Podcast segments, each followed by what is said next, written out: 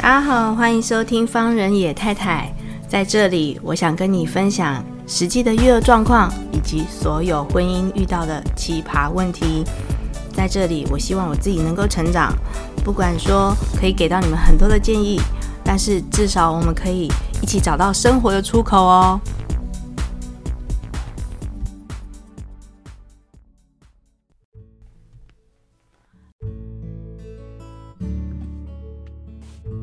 各位听众朋友，大家好，欢迎收听方人野太太。诶，其实我们节目即将要迎来第一百集，那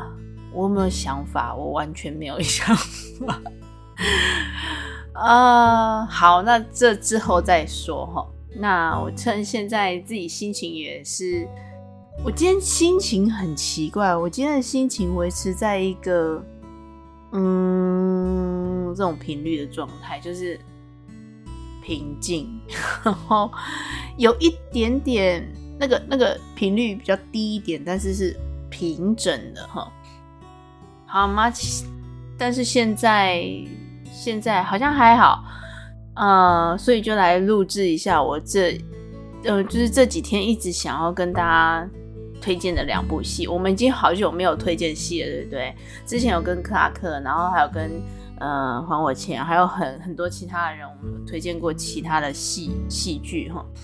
那呃，我今天呢要推荐两大家两部，一部是之前二零二零年的时候的短片，然后另外一部呢是最近比较夯的。然后我想要先从二零二零年的这一部，在呃这两部都是在 Netflix 上，你们都可以看到哈。那二零二零年的这一部影集叫什么呢？燕麦工作室。呃，燕麦工作室呢是 All Artists Studio。那其实它是由一个南非导演哈尼尔布洛姆坎普。尼尔布洛姆坎普呢？他在一九呃呃，他在二零一七年所成立的美国制片公司。那他们这一系列呢，我想要先跟大家讲哦，就是如果你要去看的时候，你不要抱持着我一定会要看到什么结局，他这些东西都没有结局。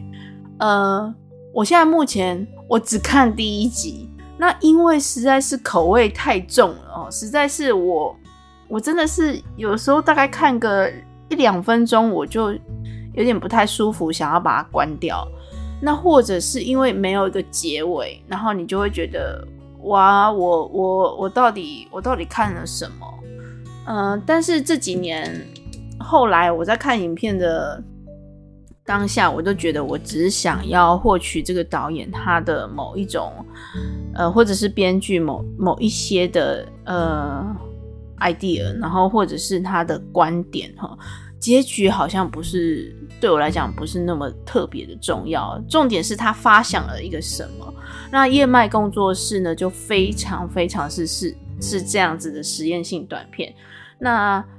如果你觉得没有看到结局，或者是这个故事线没有一个。什么起承转合啊，或者是一个 ending，然后你会觉得非常痛苦，睡不着的话，那你就略过我这个 推荐。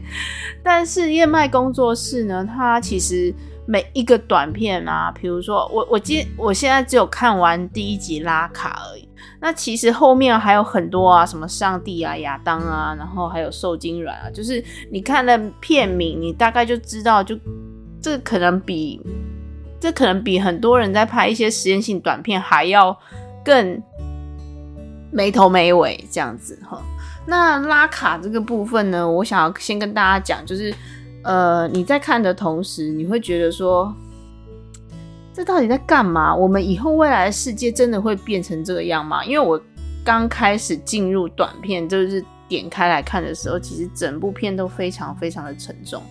那呃，他就是在讲。呃，未来世界其实被呃异星，就是外星人所占领。然后那个外星人其实他们都完全不怀好意。然后而且他们占领了地球之后呢，就不停的在地球建造很多很黑又很尖，然后又很高耸的高塔。那这些高塔呢，它都会不断的发呃散发出甲烷。那你也知道，就是甲烷就是那个呃，反正是化学物质就对了。我们呃，比如说有很多呃，我们装潢过后啊，人家不是就说那些味道很难闻嘛？那大概就是那个味道。那我觉得很厉害的地方是，其实透过影片，我都觉得快要喘不过气。就是他那个，嗯、所有演员他在表现出他非常痛苦，在那个空气当中努力的要呼吸的那个感受，居然可以透过影片让我觉得非常的窒息。这一点是我觉得，嗯，哦，我是不是共感了，或者是我是不是？我是不是？哎、我觉得导演好像有达到目的这样子哦。那这就是我所谓的，我并不觉得他一定要完成什么结尾，或者是一定要有什么结局。那他光透过影像可以让我感受到窒息的那种感觉，我就觉得蛮厉害的。然后再来就是他们哦，就是这个故事就会讲到说，其实他们很喜欢抓人类去改造。就这些外星人很喜欢抓人类去改造，然后改的真的很可怕。就是里面，就是他的伤口里面还会有一些黑黑熊熊，然后软里喇叭的东西，就是好像就是软软黏黏的哈，就是啊。所以你可以懂我为什么，就是大概看两三分钟，我可能就受不了，我想要关掉这样子。但是。诶、我还是会持续的把这些这这后面这几个影集，嗯、没有就没头没尾的影集把它看完。就像我讲的，有时候我们可能只是想要获取一些观呃 idea，就是意念啊、感受啊、感想、感受。对，其实应该要讲的就是感受，就是导演他其实，嗯、拍的这些实验性短片啊，哦，他拍的这个实验性短片，他其实最主要是要拿这些实验性短片来募资，然后看能不能够拍长片嘛。像《第九禁区》就是他拍的，自己筹措募资然后拍的。那我觉得，当然很多现在我们很多市面上的导演啊，他可能是一直不断的做这些事情，像那个呃最近。我们国片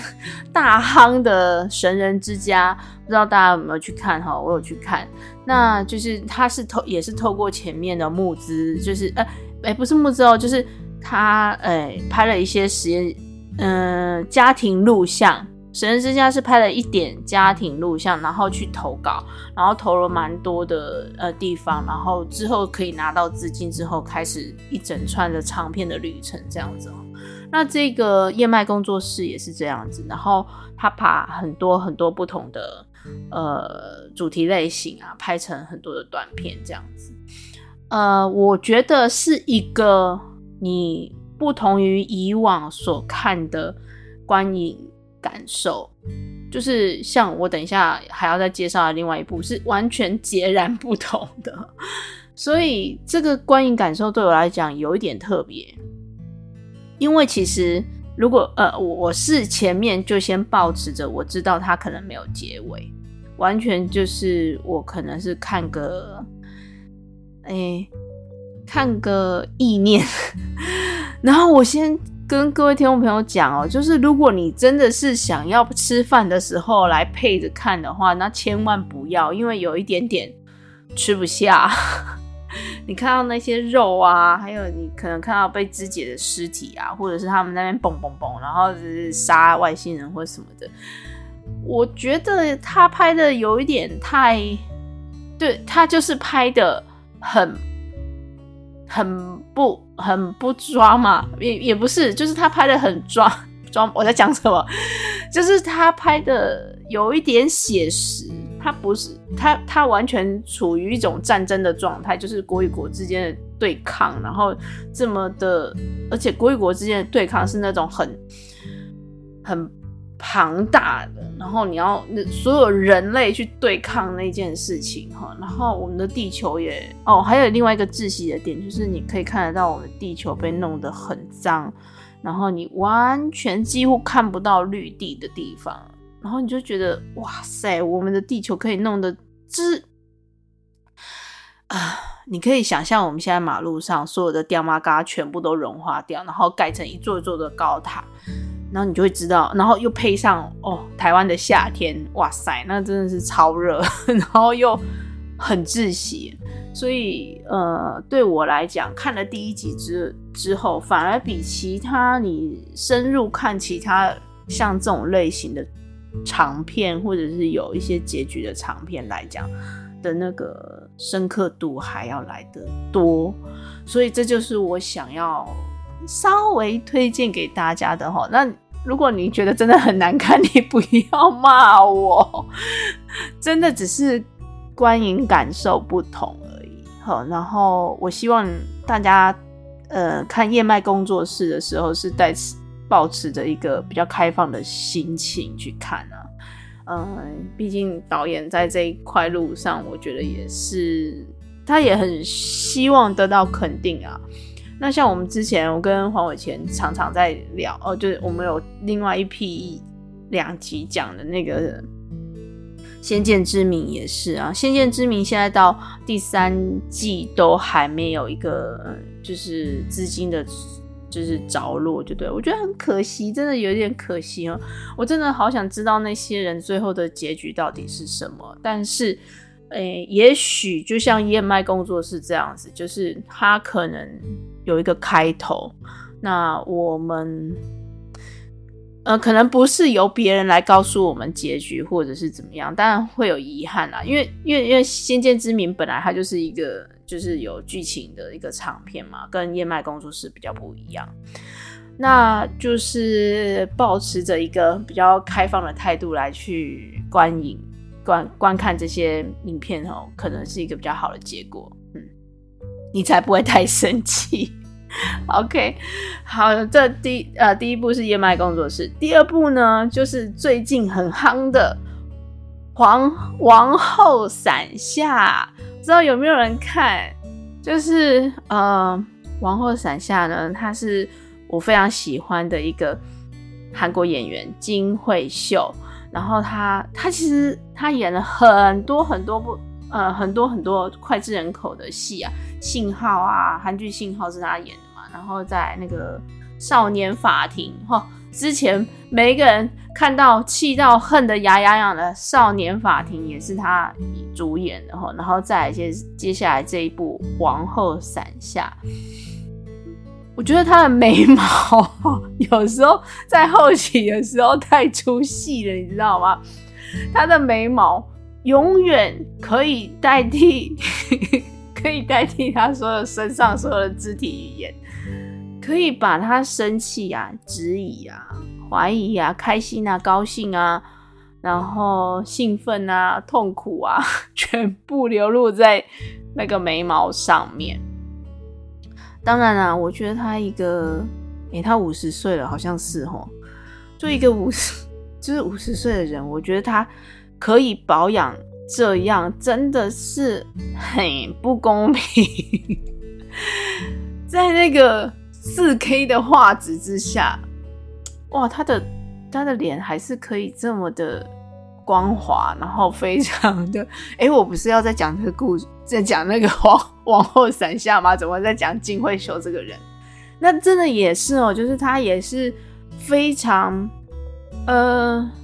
我觉得她这个女演员很厉害的地方，就是她在每一出戏当每一出每一出她主演的戏当中，都能够很呃很好的发挥那个主角的特质。然后他的那个主角特质有点像是盖在他的原本女主角的这个角色本身。就是它，就是覆盖覆盖住披着羊皮的狼，我现在只能这样形容，它就是披着羊皮的狼，好好，然后就覆盖住，但是你还是看得到他女女演员本身底下那个狼的样子。我不晓得 我这样形容，我觉得这样形容有点侮辱人家，不过我觉得我形容的蛮好的，就是。她真的是一个非常厉害的女演员，然后，呃，我们在《王后伞下》呢，也可以看看得到，其实，在那个服装啊，还有化妆啊，都都蛮哎、都蛮精致的哈。那我必须讲，就是哎，其实哎，在金惠秀的一个就是在哎领戏之下，这些小朋友他们那些小辈啊，演他儿子的那些人啊，就是当然就是有一些好玩啊，嗯，就是比较比较逗趣的一些表情或者是肢体语言，在演出的时候，可能被他带领的就比较活一点。那我要先讲，就是说，哎。就是那个有时候吼，我们的那个就是韩星的那种偶像韩星啊，演戏的时候还是会略略有一点点，我必须讲那个式子就是非常肢体僵硬。但是在这个故事底下呢，我就会觉得说，哇，好，我看到的时候我就想哦，好，我忽略，我忽略，我可能就是先回来这个戏故事的本身。那王后伞下，我想要特别推荐给各位听众朋友的原因，就是因为它其实是一个，它它的骨子里面还是一个王权斗争的故事啦。但是它把教育的特质放大了，每一个母亲在孩子身上所每一个每一个不同的孩子身上所他所面对的孩子的困难困境。然后他要面对孩子的一些说话的方式，金惠秀都非常的尽责的把它做出了区隔。那确实是哦，如果如果你是有孩子的妈妈，你会知道说，你面对自己的小孩，可能不同的小孩，然后你有不同的反应方式。那我自己是当老师，所以我自己心里面特别明显。我虽然不是呃，我虽然不是我所有学生的妈妈，但是有的时候，唉，这就是当老师很我觉得命贱的地方。有时候你看到他的行为模式，或者是你有时候看到他做不好的地方，你你真的会忍不住用一个长辈，就是用一个。呃，不能说妈妈的态度，但是接近类似啊，就是有某某某个角度、某个时候有点像，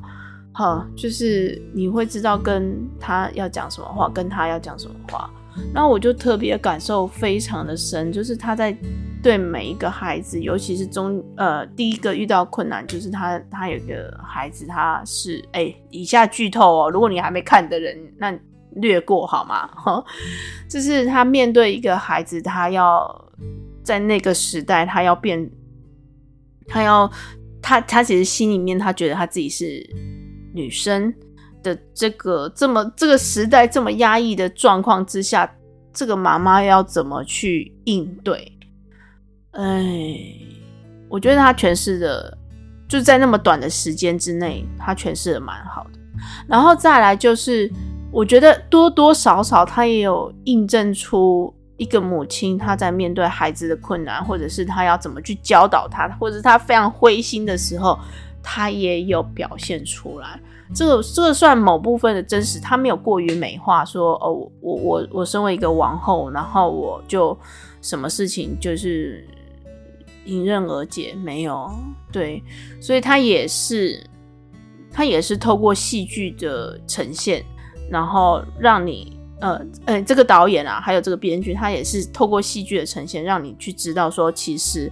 没有这么美化，而且没有这么的爽。当一个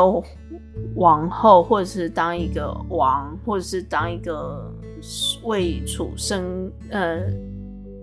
身，哎，身兼高位。然后，或者是王权非常重的那些人的身上呢，其实是没有这么爽的哈。然后再来，呃，这些东西都是很，就是我我觉得他，哎，他这几十六集啊，就是你可以很顺的这个这个样子看下去。那接下来我要讲一些比较弊病的地方，就是那些那些大臣们就那，就是很很，到底是怎样？是太。一定要用这种比较俗套的方式去去表现嘛。人家金惠秀虽然人家已经五十岁了，可是人家没有这样子表现好吗？太太多了吼。请问你们刚刚听到的那个电铃声是我爸妈，他们突然啊，好啦，就是他们的爱，他们送了面包过来给我，这样子，好，然后可能要讲一些事情，这样，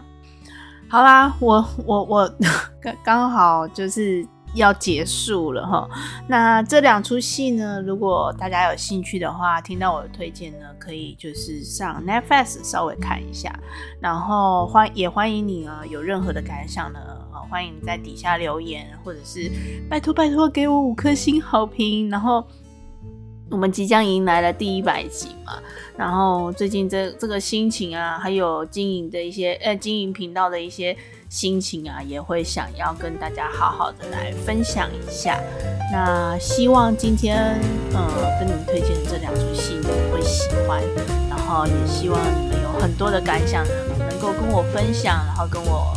稍稍的交流一下。就这样子喽，下集见，拜拜。